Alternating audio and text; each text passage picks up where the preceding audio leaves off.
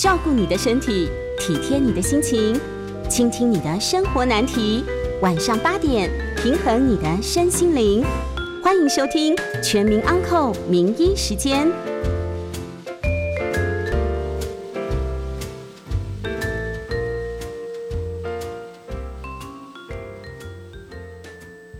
这里是九八新闻台，欢迎收听每周一到周五晚上八点播出的《全民安扣节目。我是振兴医院耳鼻喉部厉伯宏，我们将在半点过后接听大家的 call in，有相关问题欢迎打电话进来。预告 call in 专线是零二八三六九三三九八零二八三六九三三九八。在这个台风逼近的夜晚，啊，今天要跟大家讨论什么样的主题呢？今天想跟大家谈一谈，呃，当我们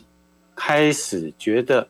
呃，听力比较变得不好，我想大家随着年龄增长，都有这样的一个可能性，也就是我们面对这样的听损，以及如何去防止听损所可能给。呃，人体带来的各种呃健康相关的一些效应。那么实际上呢，呃，过去在台湾耳鼻喉科并不叫做耳鼻喉科，叫做五官科。换句话讲，耳鼻喉科医师正好负责人类啊几种重要的特殊的感觉，包括了嗅觉、味觉以及听觉。我记得在 COVID-19 疫情刚开始爆发的最初，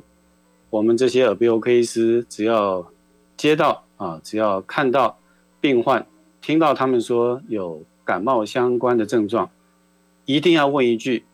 那么你的嗅觉、味觉还好吗？因为这个就是 COVID-19 原始还没有变种的病毒，它最主要的症状之一。那么 COVID-19 跟听觉有没有相关性呢？答案是有的，可是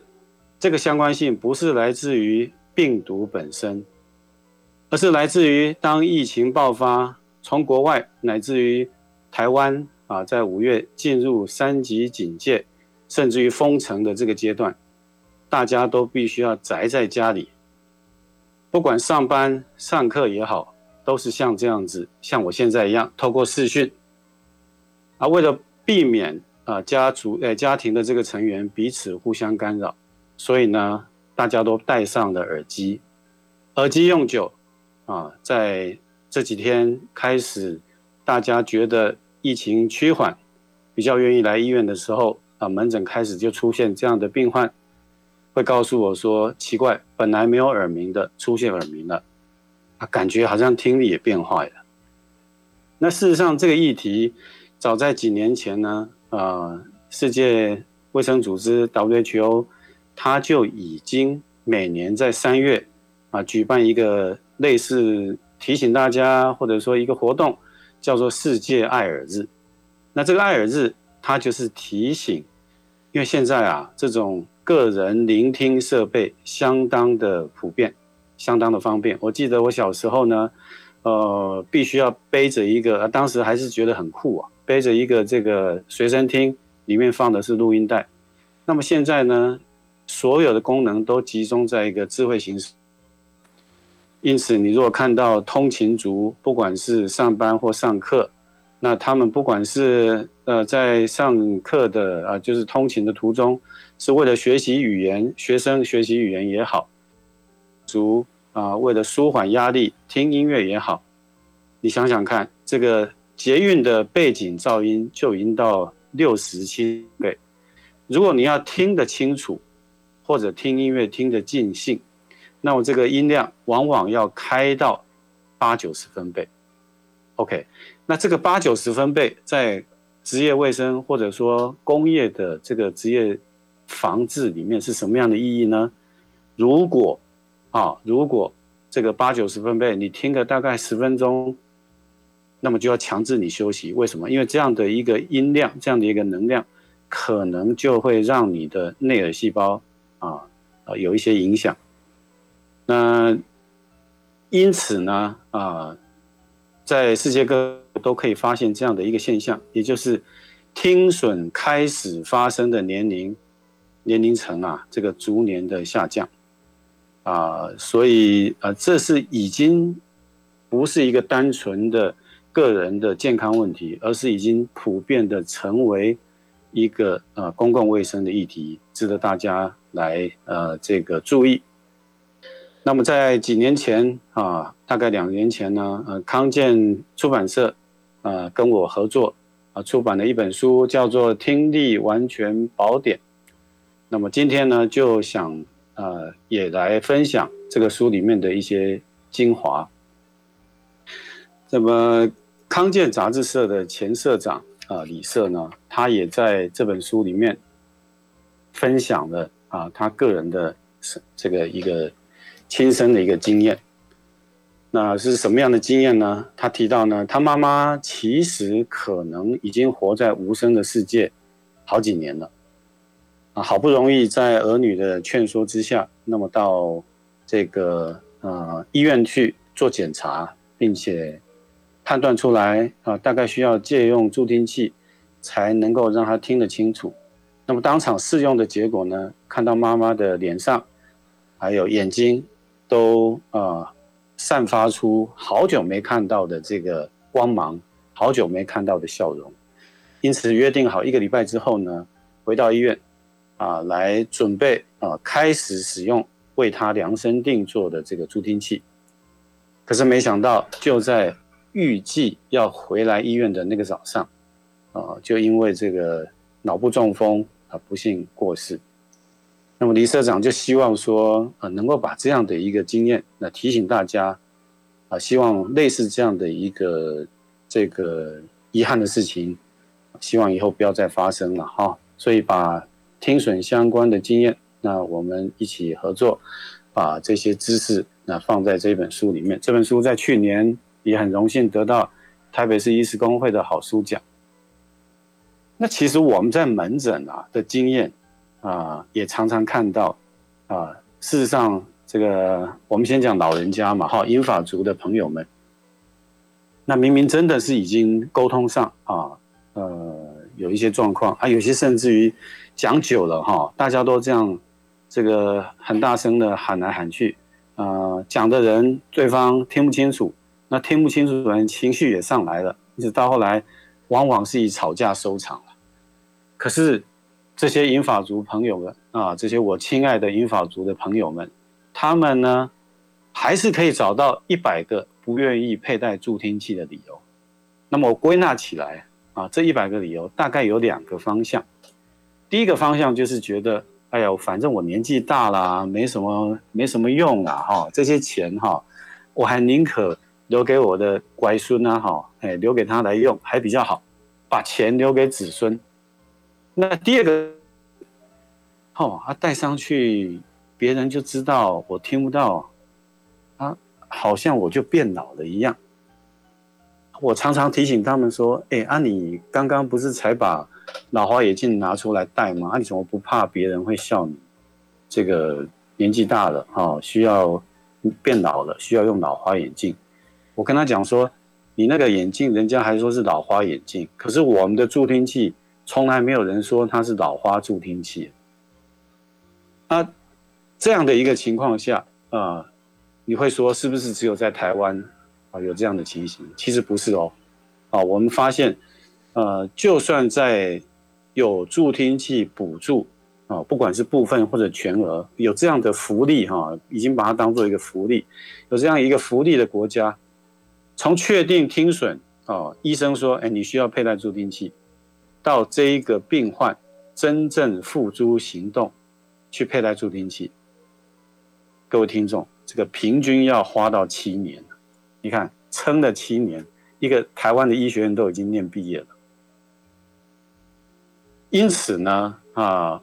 我们常常必须要用一些方式啊，来提醒病患有这样的一个状况。我们诊就有这样的一个实际案例。也是女儿很孝顺的女儿，就带着爸爸来，好，啊，知道爸爸啊可能也吵过架了，那终于双方呢就达达成一个协议妥协来来门诊。一样，就是戴上助听器之后，爸爸觉得很满意，哇，脸上出现笑容，眼睛射出光芒，很高兴的就把助听器带回家。结果下个礼拜，女儿啊脸上觉得啊无可奈何，啊爸爸脸上觉得啊有点生气，这样，他这个病患就是这个爸爸跟我说啊，他不想带了。我说为什么？他说哈，我现在才知道。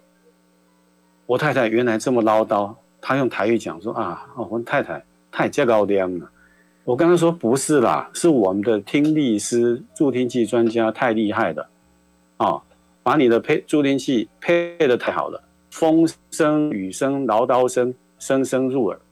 所以让你重新啊看到的以及你听到的这个世界的美好啊。我当然还要从另外一点来切入。也就是这几年啊，大家都很关心的啊一个流行病学的一个调查，那这个是 Johns Hopkins 啊所发表出来的。那么作者呢，事实上也有台湾的背景。那他这个流行病学的调查就发现，同样是六十五岁以上，如果他的听力是正常的，那么他失智症的比例大概有百分之十了。可是，如果听损，而且你没有加上一些治疗，例如说使用助听器去刺激脑部，那这个比例会增加四倍，也就是变成百分之四十。那我告诉这个爸爸，言下之意就是说，啊，你是要选择哦，这个将来有失智的风险，还是你要面对真实的世界啊？它的这个美丽与这个呃，这个好一些不方便。那他听一听啊，那也终于就是也很这个，终于打开心里面的这个结了，哦，拿着助听器回去面对这个家里真实的世界，但是预防了将来可能的这个失智，所以我们就知道，当我们讲到听力的时候，实际上它不是只谈到耳朵，不是只有外耳、中耳、内耳，那一路上从这个神经的传导，经过脑干。乃至于到大脑的听觉皮质层，这些呢都要很完整啊，才能够让你享受到聆听的这个乐趣。那么圣经里面耶稣就曾经提到，有耳朵可以听的就应当听。所以我常常跟我的病患、跟我的同仁们讲，实际上双耳聆听是天赋的人权。那上帝给我们这么一个宝贵的一个器官也好，感官也好。我们要怎么样啊？去好好的保护它，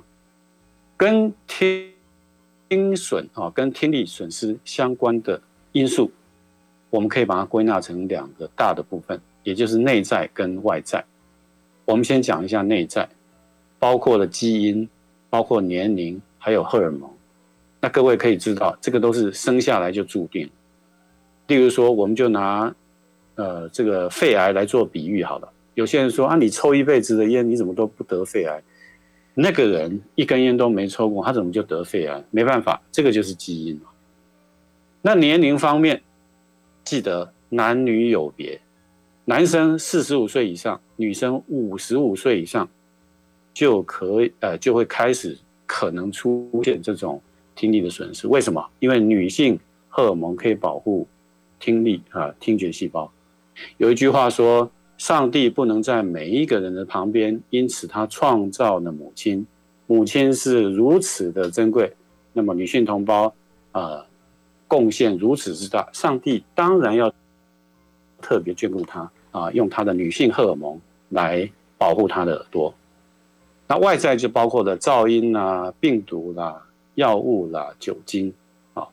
这些东西呢，啊，我们呢待会就。一样一样来谈，这是我们可以控制。如果好好控制，可以降低以及减缓我们听力损失的速度。我们待会继续谈。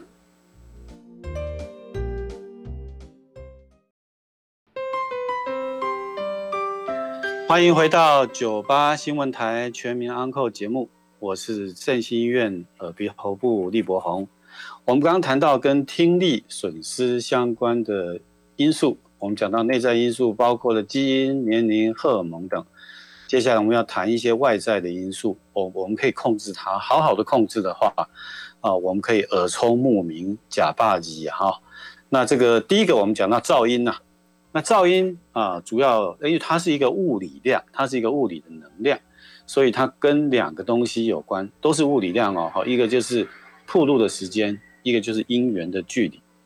啊，我举实际案例让大家就可以了解哈。有一对兄弟，那么他们去听这个天团的现场演唱会啊，他们买到摇滚区吧，很贵的，那就想说越靠近那个音箱越好哦，那个音箱那个重低音出来啊，这个可以把这个这个头发吹乱哦，非常的酷。那结果呢，隔天啊啊，当天晚上回去很累睡着，隔天晚上啊两个都来找我了哈，一个是左耳有问题，一个是右耳有问题，为什么呢？太靠近了，所以这个声音的能量让呃站在右边的这个兄弟啊，他左耳出问题，站在左边的这个兄弟右耳出问题了哈。那不是说不行啊哈，但是你要去稍微注意一下，例如说你站得很靠近，隔几分钟就休息一下，啊，去买个可乐、薯条也好。那我们一般讲距离的这个影响哈，是跟它的这个平方成反比，也就是说，如果你距离这个音箱一公尺，而我距离两公尺的话，那么这个物理量对我的影响啊，就是只有剩下你的四分之一，大概是这样的概念。所以呢，啊，如果说你这个真的是非常的爱惜时间，在这个捷运上面一刻你也不想浪费。那么劝你啊，使用耳机了啊，呃，大概五到十分钟就一定要强迫自己休息一下，免得这个铺路时间也对你造成这个影响。那另外就是这个病毒了哈，我记得我小时候呢，我的阿妈常常跟我说，哎，某某这个隔壁啊，那个谁谁谁的小孩啊，哈，就是这个啊发烧，把这个耳朵烧坏。那么后来念书才知道啊，其实烧坏只是一个表象哈。那你可以去想想象然后，这个病毒造成的感染，例如说上呼吸道的这个影响，那么他就会发烧嘛。那他如果同时，因为有些病毒是呃喜欢去藏在病这个神经，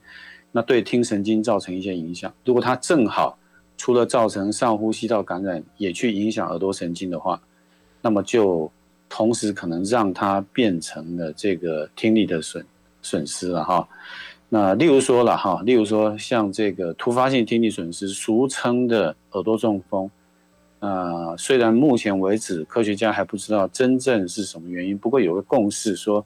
其中一个可能原因就是病毒的一个影响，所以呢，耳朵烧坏只是病毒感染的一个表象，那因此呢，啊，我们还要提到。这个药物跟酒精啊，有些有这个耳毒性的药物啊，像有一些抗生素。那酒精啊，当然过量的话，对任何的神经都有损伤所以我们呢，如果能够好好的把这些外在的呃这个因素把它做好控制，那就算啊你生下来，我们知道身体发肤受之父母，好生下来不管是什么样的基因，我们都要用尽全力去保护我们自己。的一个身体，那不管呢，你生下来的一个背景、一个基因的基础是怎么样，只要你能够好好的控制这些外在因素，我重复我刚刚讲那句话，你可以呢耳聪目明，假霸基。所以呢，基因呢，呃，的确在，特别是在小孩，我们刚刚提到一些银发族朋友的问题，我们现在稍微讲一下小朋友哈。那有一种叫做先天性的听损，根据统计，全球都一样。呃，大概是千分之三的小朋友一出生就可能有听损的问题。这个千分之三哈是所有的听损的。如果是讲到重度，啊，各位朋友可能有听过叫做电子耳，需要使用或者说用手术的方式植入电子耳，那么这个大概占所有出生小孩的百呃千分之一。也就是说，千分之三可能有听损，千分之一可能是重度听损。需要这个使用电子耳。那台湾在几年前就开始开放对小朋友的电子耳的补助，哈，就是十八岁以下，那么一辈子可以健保可以给付，呃，一册的这个电子耳，这个当然是很大的一个福利了。不过，呃，基于我们刚刚所提到的这个双耳聆听啊，天赋人权，我们当然希望呢，啊，在这个各方面大家的共同努力之下，能够逐步把这个开放啊，从不管是年龄的限制，不管是呃，例如说本来只补助一边，将来可以两边都补助。啊，现在，这样的话可以让更多人啊恢复他原本啊就应该要得到的这个双耳聆听的这个生下来就有的天赋人权。那么，所以呢，在小朋友如果诊断出有先天性疑似先天性的听损的话，哦，现在我们大概可以有一个诊断的工具，叫做听损的基因。实际上，这个听诊基因不只是用在小朋友了啊，也是用在大人啊。这样的话，你可以去预测。将来呢，有没有可能啊？身上有带这样的基因？那么有没有有没有可能哈？有没有这个这个一个状况会影响到小朋友啊？这个对某些状况是有帮助的呢。哈，那在我自己呢，呃，执行电子手术的一个过程哈，我觉得很感动的一幕就是，呃，我们在因为电子耳是一个算是一个，你也可以把它当做一个穿戴式的电子产品啊，跟助听器是一样的啊。只不过它需要用手术，那么现在的手术也很进步了哈，微创啊非常小的一个伤口，那么而且隔天我们就呃呃把它开机哈，什么叫开机哈？就有点像我们电脑开机，那开了之后它才能开始使用嘛哈。我们常看到就是一开机，那因为小朋友生下来就从来没有听过声音，所以他一听到呃其实呃他从来没听过的这个陌生的声音，他当然会被吓到会哭了。好，那常常看到就是妈妈听到小孩子哭，自己也跟着哭，可是脸上是挂着微笑，因为他知道自己的小朋友听得到声音了。哈，那所以其实呃，我们也常常在想，哈，像就是如果说哈，嗯，更早的哈，因为这个电子的发明大概三十年，真正使用在人体大概三十年，我们有些时候在更早的年代看到所谓的。呃，聋哑人哈，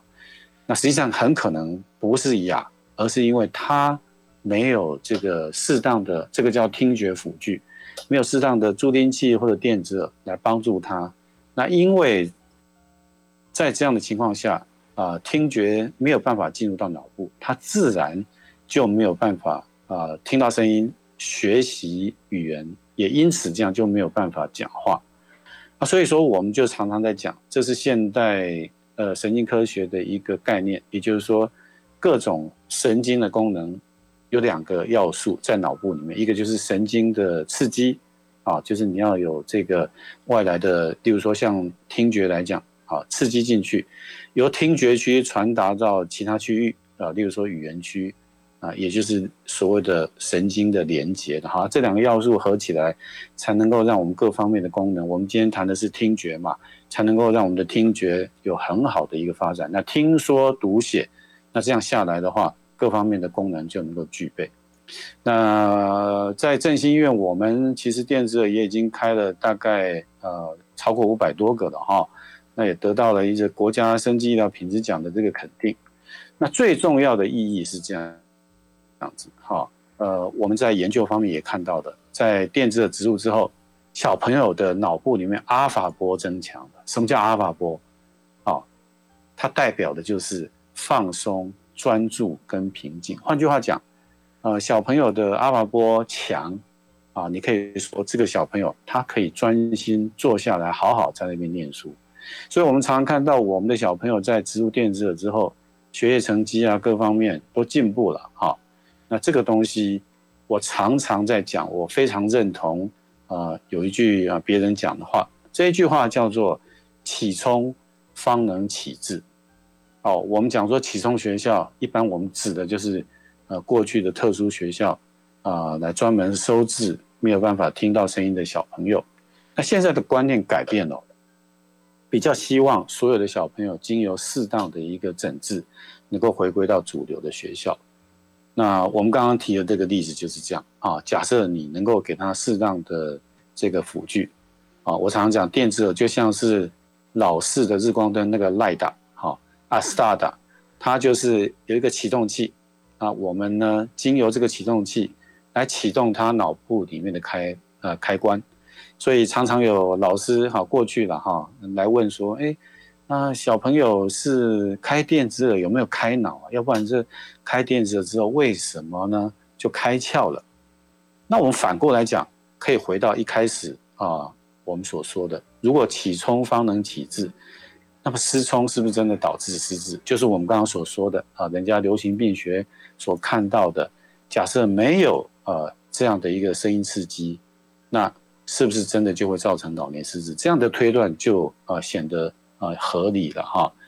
所以我们建议了哈，在这个任何人啊，不管你出现耳朵相关的症状，包括耳鸣。包括这个，你觉得真的开始有点吃力了哈？啊，这种开始有点吃力，你观察家里面的这个家人们哈，往往可以从一些端倪啊看出来哈。例如说，他这个讲电话开始变得很大声，啊，意思说你说什么？你说什么？或者呢，开电视音量越开越大声，那这个时候可能就真的要有提高，有有有。有这个警觉，了哈提高提高警觉，看是不是呢？呃，带他来这个做呃确定的这个诊断，因为呢，呃，除了助听器之外，他也许经由一个简单的手术就可以啊让他恢复听觉的功能。哈，那这个部分对他的帮助就非常非常的大。那所以我们常在讲哈，我最后做一个结尾啊，我希望。大家都能够注意到我们刚刚所提示的各种内在外在的因素，好好保护自己的耳朵。如果需要的话，找专业的耳鼻喉医师，他可以提供你全方位的听损解决方案。我们等一下再聊。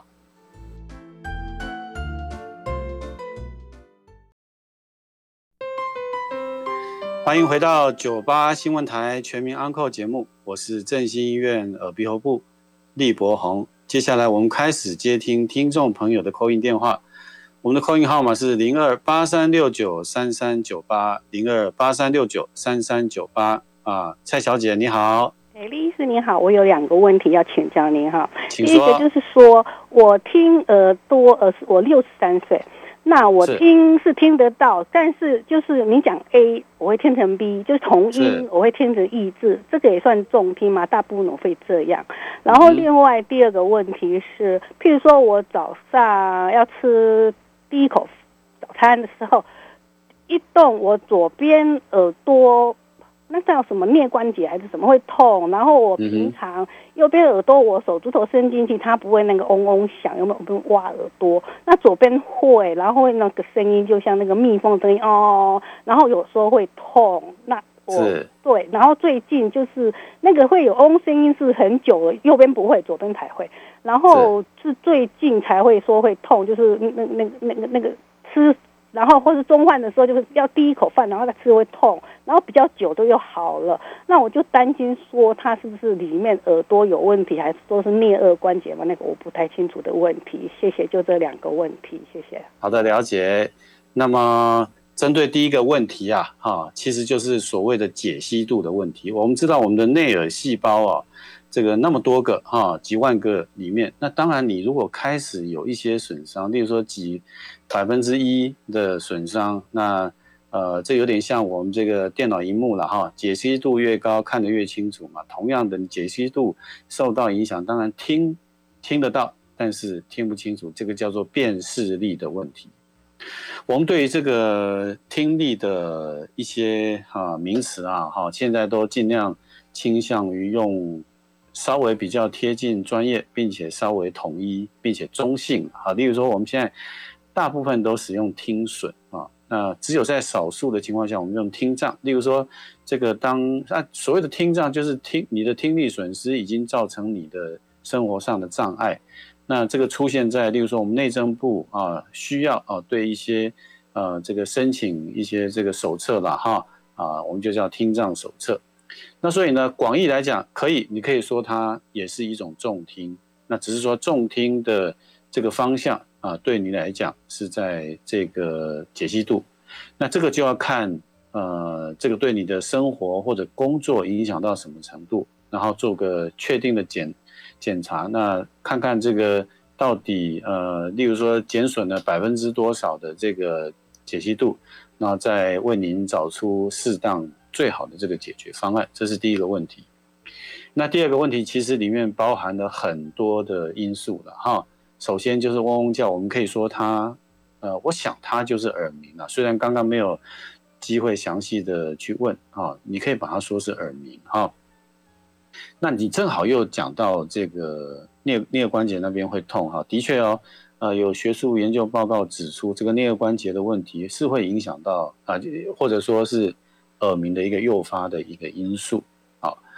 那你又提到说这个掏耳朵的这个问题，当然这个不是在第二个问题的重点，不过呃，我们一般的鼻喉科专业的建议是，呃，建议不要去掏耳朵了，因为我常常跟病患比喻这个。外耳道的皮肤比可能比一张纸还要薄哈，你以为这个手或者棉花棒，你以为棉花棒很细致，不信你拿到这个电子显微镜下看哦，那个纤维非常的粗啊，啊，你可能一刮就是一层皮肤就掉了，那一层皮肤掉就会造成这个外耳道发炎，那所以你很多病患会说，那我其实就只是啊，只是挖一挖，那个只是啊就。容易造成这个反复性的外耳道发炎，这个要稍微注意。所以针对第二个问题，我比较建议是这样子做哈，我们可以先暂停用这个任何东西，包括手棉花棒去清耳朵的这个习惯。即使你洗澡之后耳朵进水没关系啊，体温会把它蒸发掉，除非它影响到你的听力了哈。那这样休息一阵之后，让它的表面的皮肤长回来，有有适当的这个防御能力，也许。你所提到的这些问题都会迎刃而解，说不定。当然，呃，我们在空中是没有办法问诊的哈。这个疼痛它的来源有很多哦，那到底是不是良性的，或者是或者是呃值得去警惕的？这个可能还是要现场，然后进一步去做一个诊断才是啊，提供您您当参考。好，林先生。哎，李医师您好哈。您好，我有以下三个问题想请教您哈。OK，我想请教一下，说这个，因为我们知道说这个食道哈，跟我们的这个气呃气管是蛮接近的，所以我想请教的是说，呃，如果你是呃是有这个打鼾问题的人，他日后呢年纪增长以后，更年纪更大了以后，会不会呃比不比较少打鼾的人更容易有这个？吃东西的时候发生呛咳的问题，这是第一个哈。OK。第二第二个问题是说哈，这个我您刚有说过，这个听耳机哈，对耳朵的这个听力不好哈。而耳机有分两种，一种是那种线的那种耳机，还有一种是类似我们广播电台那种耳罩式的耳机，就是把耳朵整个包起来的。站在您专业医师的立场啊，这两种耳机哪一种对我们听力？影响更大更不好。然后第三个问题就是说，您刚有说过那个，就是有朋友去听那个演唱会，然后太靠近那个喇叭，他的耳朵出问题哈。他这是耳膜出问题吗？如果是耳膜出问题，他休息一下子，自己会不会恢复？还是那个耳膜就破裂了，就不会自己好了？以上三个问题，我在线上收听。谢谢您，谢谢，谢谢啊！这三个问题都问得非常到位，我们倒过来回答哈。从最后一个问题，呃，您说是耳膜，说对也是不对，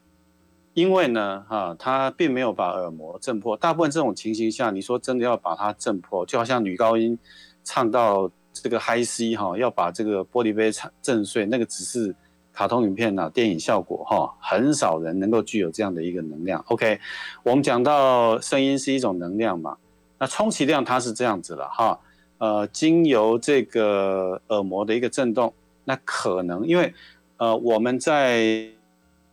这个声音的传导是经由这个我们的声音了哈，这个声能，然后啊变成一个机械能啊，机械能到内耳，它变成一个液体哈，流体动力学。那液体里面，它其实，在内耳的一个通道，哈，那个我们的内耳细胞就埋在里面。你可以去想象这个大海深海里面的那个海草，或者是珊瑚，活的珊瑚，就是那个样子，它会动。好，你瞬间来了一个很强大的一个能量，那把它摇撼了，哈。这个我们在 Discovery 会看到这样的影片，也就是狂风巨浪的时候啊，并不是。下面风平浪静，下面也是一样哦，就是这个海草们它不只是随波逐流啊，根本就是站不住脚，哦，它那边摇来摇去，所以你瞬间给它一个动能，它有可能会造成影响，所以它造成的其实不是耳膜的破损，而是后面神经的。受伤，这个附带一提，我们用一些药物是可以帮助它恢复的啊，神经的这个活化性呢，啊，还有呃维他命，还有这个呃类固醇等等啊，这是第三个问题。那第二个问题呢，耳机的种类，事实上呢要看你研究的条件啊，因为我们讲说现在叫做实证医学的时代，实证医学就是要讲求呃这个科学的根据，就好像现在。呃，COVID-19，你要去看它综合抗体，看它的保护力等等。那么耳机也是一样。可是我们在做研究的时候，一定有它特殊的情境，所以呢，往往做出来会有不太一样的一个结果。那么我们自己振兴医院的研究是这样子的，就是说，认为耳罩式的可能比这个耳塞型的好一些了哈。原因是怎么样呢？那耳罩型的呢，它并没有把像这个呃耳塞型的，把所有的声音能量都这个关在耳道里面出不来，啊，它有一个能量释放的一个概念，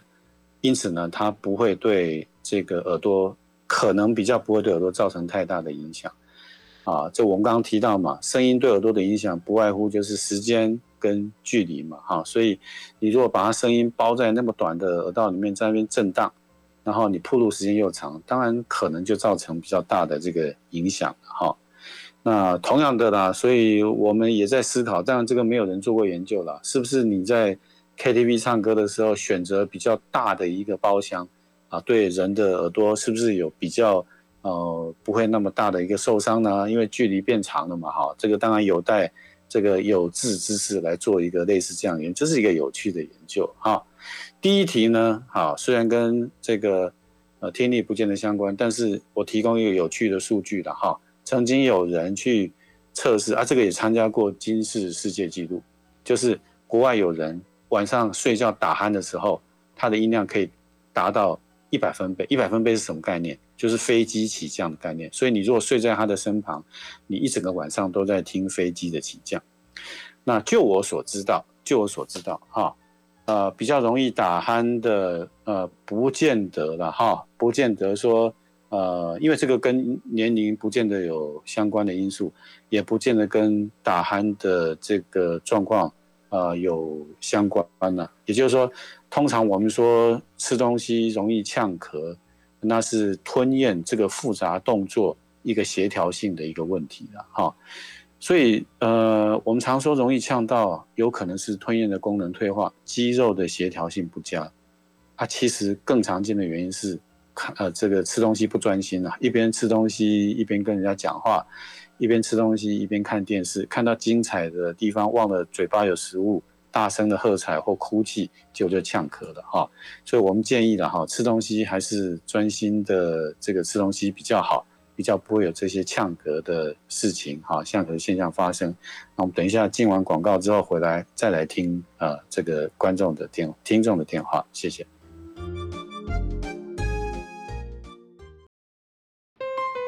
黄小姐您好，好，我有两个问题哈，请说。哎，第一个就是鼻子是不是也是跟耳朵一样不应该用棉棒？因为我有很长一阵子老是觉得鼻子上闻到臭臭的味道，我在想说是不是因为出去外面空气脏，所以我在过去这几个月来就养成一个习惯，进门就是那个肥皂水，我把它稀释的很很很薄，然后就用棉棒沾水，然后两边都把它清干净。这是第一个问题，我不晓得它是不是也一样会伤到耳朵。哈，OK，好，谢谢你。第二个问题是，我是湿性的耳朵，我从小，我从小就是用棉棒，呃，让让然后就是亲它，但是我并没有很用力。那我有，我从以前就知道好像不应该这样做，但是我不这样做的时候，它半夜会痒，然后我就会用小指头去抠它，这样就不好，所以我变成是。很痒，的时候呢，我就用棉棒挖一挖，然后就有黄色的东西。那